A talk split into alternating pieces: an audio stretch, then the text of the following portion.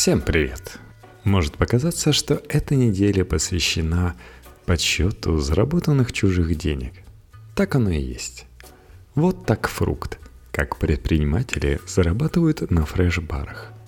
Небольшие бары, торгующие свежевыжатыми соками и безалкогольными коктейлями, самый динамично растущий сегмент общепита, по данным сервиса Дублингис – как открыть такое заведение и сколько на нем можно заработать? За год количество фреш-баров в городах-миллионниках России увеличилось на 48%, по данным картографического сервиса Дублигис.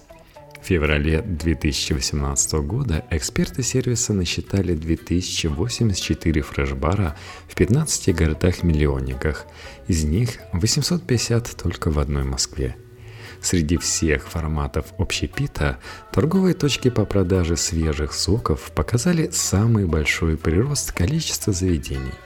С одной стороны, свою роль сыграла мода на здоровый образ жизни, а значит и на полезные напитки.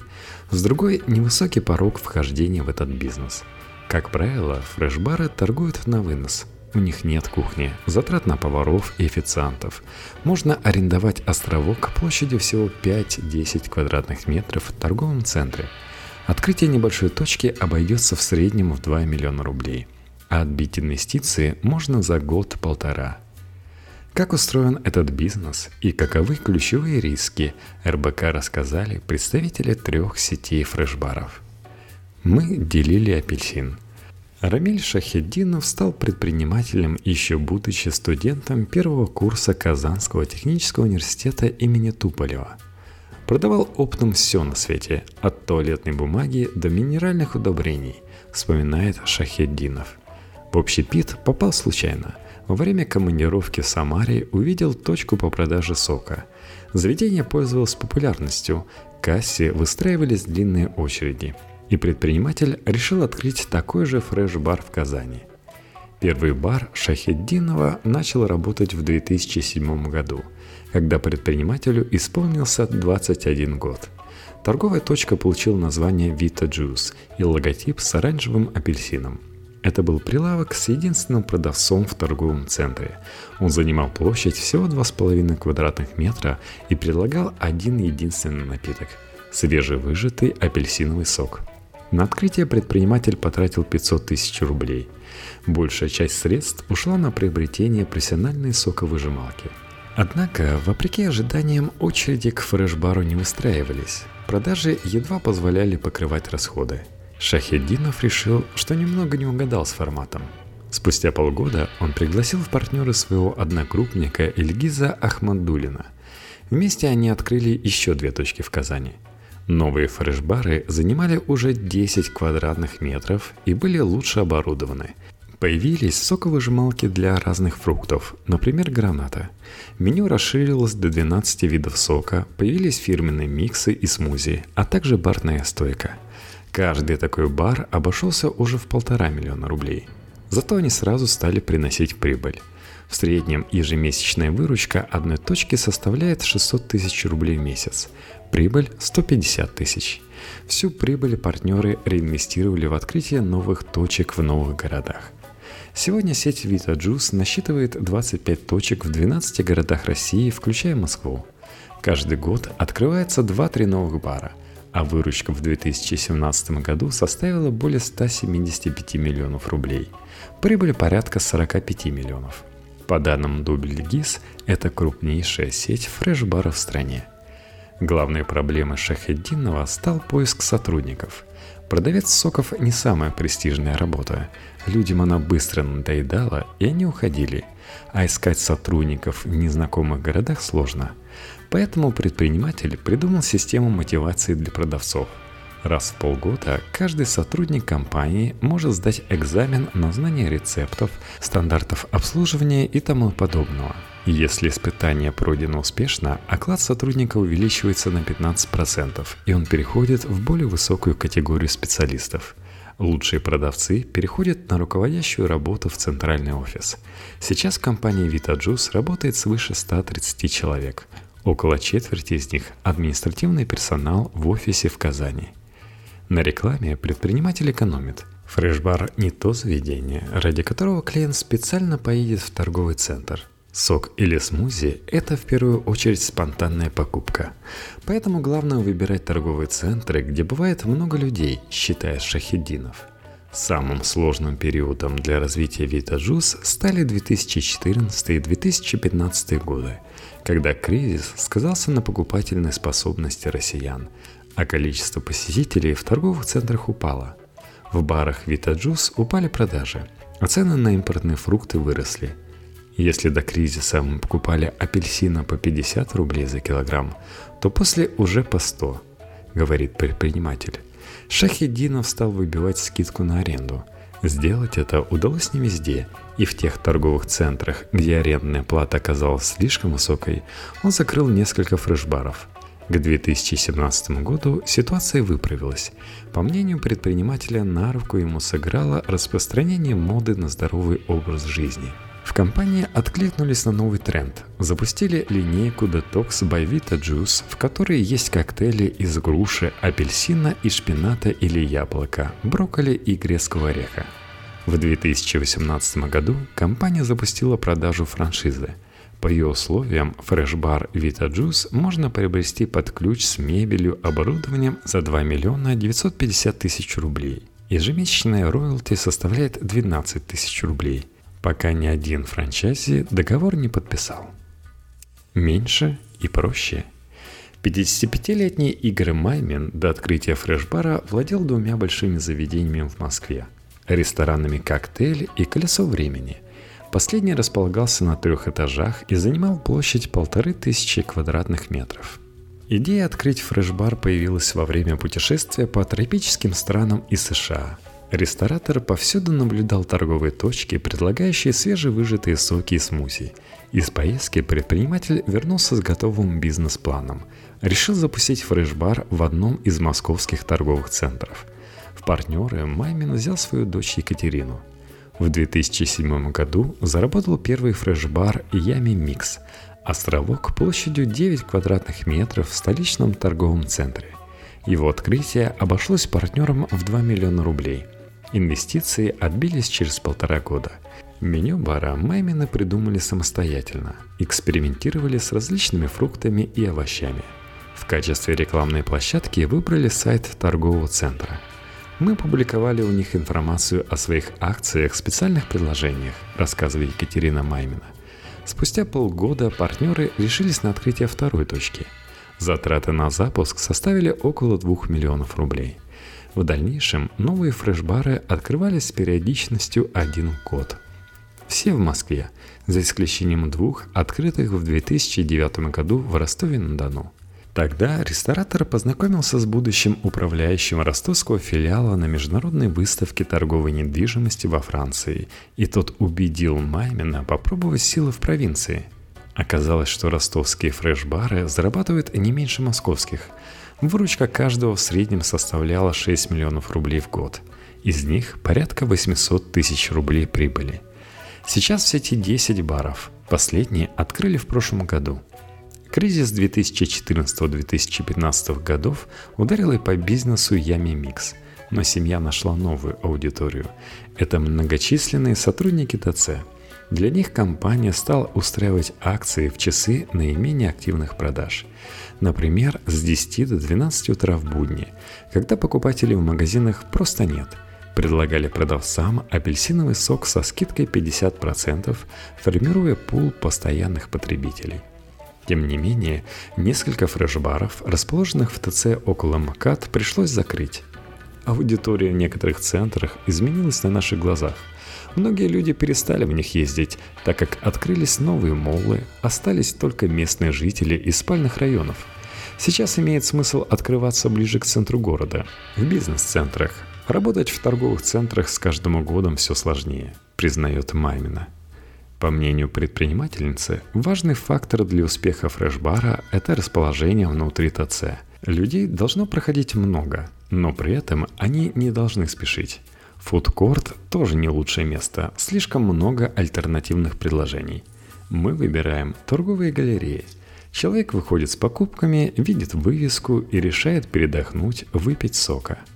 Большие рестораны Маймин продал, а сейчас семья сосредоточилась на улучшении обслуживания и расширении меню своих баров.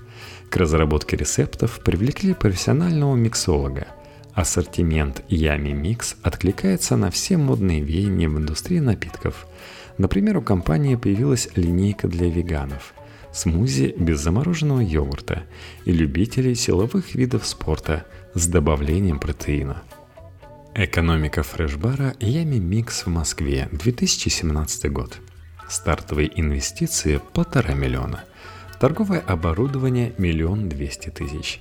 Программируемый блендер и два стакана контейнера – 150 тысяч. Универсальная соковыжималка – 100 тысяч. Холодильное оборудование – 70 тысяч – Кассовое оборудование – 50 тысяч. Одноразовые стаканы – 1000 штук, 6 тысяч рублей. Выручка – 6 миллионов. Затраты – 5 миллионов 160 тысяч.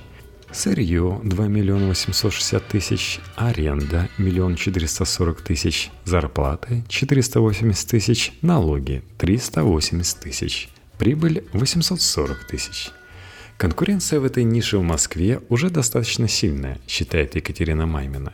Многие киоски, кафе и кофейни стали добавлять к своему основному ассортименту широкую линейку соков и смузи. Но это не значит, что нет места для новых игроков. По мнению Майминой, новички могут привлечь внимание к себе за счет оригинальной концепции – Например, фреш-бар Витамин Смузи бар Макадемия предлагает смузи в бутылках по форме напоминающих лампочки. Небольшая тара привлекает покупателей и побуждает их выкладывать фото в Инстаграм. Себестоимость напитков. Классический манго-шейк «Манго-лед» 0,35 литров, цена 350 рублей, себестоимость 200 рублей. Домашний лимонад «Манго, чай, апельсин» 0,35 литров – Цена 200 рублей, себестоимость 120 рублей. Свежевыжатый сок, апельсин манго, 0,35 литра. Цена 300 рублей, себестоимость 100 рублей. Манго Мания. 32-летний Руслан Назимов, бывший топ-менеджер девелоперской компании «Негациант». О собственном бизнесе он задумался во время получения Executive MBA в Кингстон University в Лондоне. Тогда я подумал – Зачем растрачивать свой потенциал, работая в найме, вспоминает Назимов. По возвращении в Москву он встретился с своим другом Сергеем Пивоваровым, врачом-стоматологом, владельцем сети стоматологических клиник. Вместе они стали придумывать идеи для будущего бизнеса. Выбор пал на поставки манго в Россию. Партнеры – большие поклонники этого экзотического фрукта – Однако то, что продают в супермаркетах, на вкус больше похоже на картошку, возмущается Назимов. Весной 2017 года партнеры создали компанию «Суперманго». Третьим совладельцем стал брат Руслана Александр Насимов, до этого долгое время работавший в сфере инвестбанкинга. Первую партию экзотического фрукта партнеры привезли из Индии. Это был манго Альфонса 80% стадии зрелости – Партия 800 килограмм вместе с доставкой обошлась в 700 тысяч рублей. Продавать свежий фрукт партнеры решили оптом и в розницу через интернет. Завели аккаунты в социальных сетях и запустили сайт. Однако сразу стало понятно, что оптовых покупателей найти не удастся. Никто не хотел покупать манго на пике его кондиции. Это скоропортящийся продукт. Он может лежать максимум дней 7 в то время как незрелый манго хранятся по 25-30 дней, рассказывает Назимов. Половину партии предпринимателям удалось распродать. Они сами развозили заказы по всей Москве, а другая половина потеряла товарный вид. В последний момент удалось ее продать со скидкой в сеть бургерных фарш. Клиентам кафе, сделавшим заказ на сумму свыше 700 рублей, там дарили супер манго шейк – Партнеры поняли, что им нужен дополнительный канал сбыта, где можно быстро продавать манго, если его срок хранения подходит к концу. Летом 2017 года партнеры стали ставить палатки на рынках и продавать соки и десерты из манго. Готовили напитки на глазах у клиентов. На Усаческом рынке в Москве суперманго произвели настоящий фурор – за соком выстраивалась очередь, уверяет Назимов. В день компания обслуживала по 250-300 клиентов. Торговля соками показалась партнерам перспективной нишей. Однако пробиться в торговые центры новичку было непросто. Представители ТЦ либо были не заинтересованы в новом игроке с соками, так как у них уже стояли точки с похожим продуктом, либо выдвигали драконовские условия. Открыть первый фреш-бар в торговом центре удалось только в октябре 2017 года. Запуск обошелся партнерам в полтора миллиона рублей. В новом баре появились напитки из других экзотических фруктов – маракуйи и авокадо – Назимов – сторонник активных продаж. Продавцы у нас зазывают клиентов, но не кричат, а спокойно обращаются к прохожим, объясняет он. Предлагает попробовать бесплатные сэмплы, потому как культура потребления в манго в России очень слабая. Многие просто не знают этот фрукт и боятся спросить. Поэтому у нас основной упор при продажах на активную коммуникацию с клиентами – После того, как человек потрогает манго, почувствует аромат и попробует, 99% что он совершит покупку. В декабре 2017 Суперманго запустили еще три бара. Сейчас каждая точка в среднем дает 2-2,5 миллиона рублей выручки ежемесячно и 0,5-1 миллион рублей прибыли. В среднем точки занимают около 10-12 квадратных метров – Аренда обходится в 300-500 тысяч рублей в зависимости от ТЦ. Фреш-бары сейчас приносят около 50% всей выручки компании, остальное продажа манго в интернете. Здесь неожиданно для предпринимателей выстрелил Инстаграм. Летом предприниматели намерены открыть еще не менее 10 торговых точек по улицам Москвы. Они убеждены, что ниша еще далека от насыщения.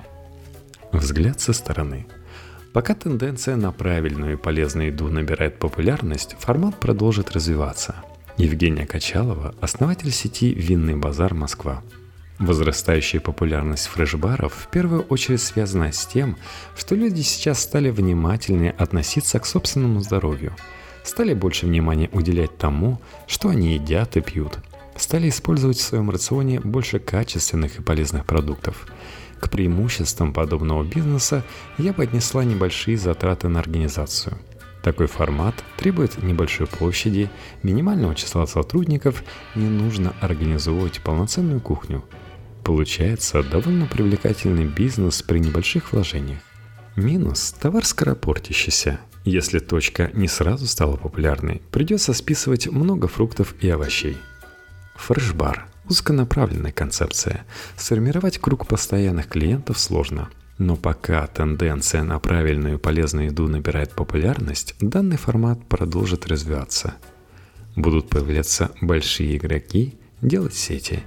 Александр Мурачев, управляющий партнер ресторанного холдинга «Тигрус». Рестораны «Астерио Марио», бар «Барбекю», кафе, «Швили», кофейня «Зест». Всеобщий интерес к данной бизнес-модели зиждется на тренде здорового образа жизни. Развиваются фитнес-центры, курсы йоги, рынки локальных продуктов, фреш и смузи-бары и прочее. Люди хотят жить дольше и качественнее, и поэтому стали обращать внимание на то, что они едят и что пьют. Мы это ощущаем на своих ресторанах. Уменьшаем в рецептах количество сахара, соли, снижаем долю блюд с использованием фритюра, добавляем больше свежих продуктов – Посмотрите, что в столице происходит с парками. Они становятся современнее, удобнее, красивее. В некоторых из них много спортивных активностей. И это тоже способствует развитию этого сегмента.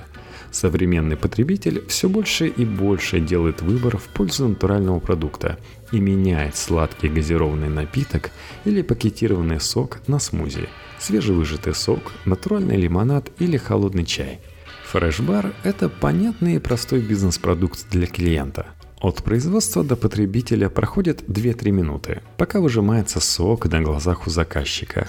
Недостатков немного, но они, конечно, есть.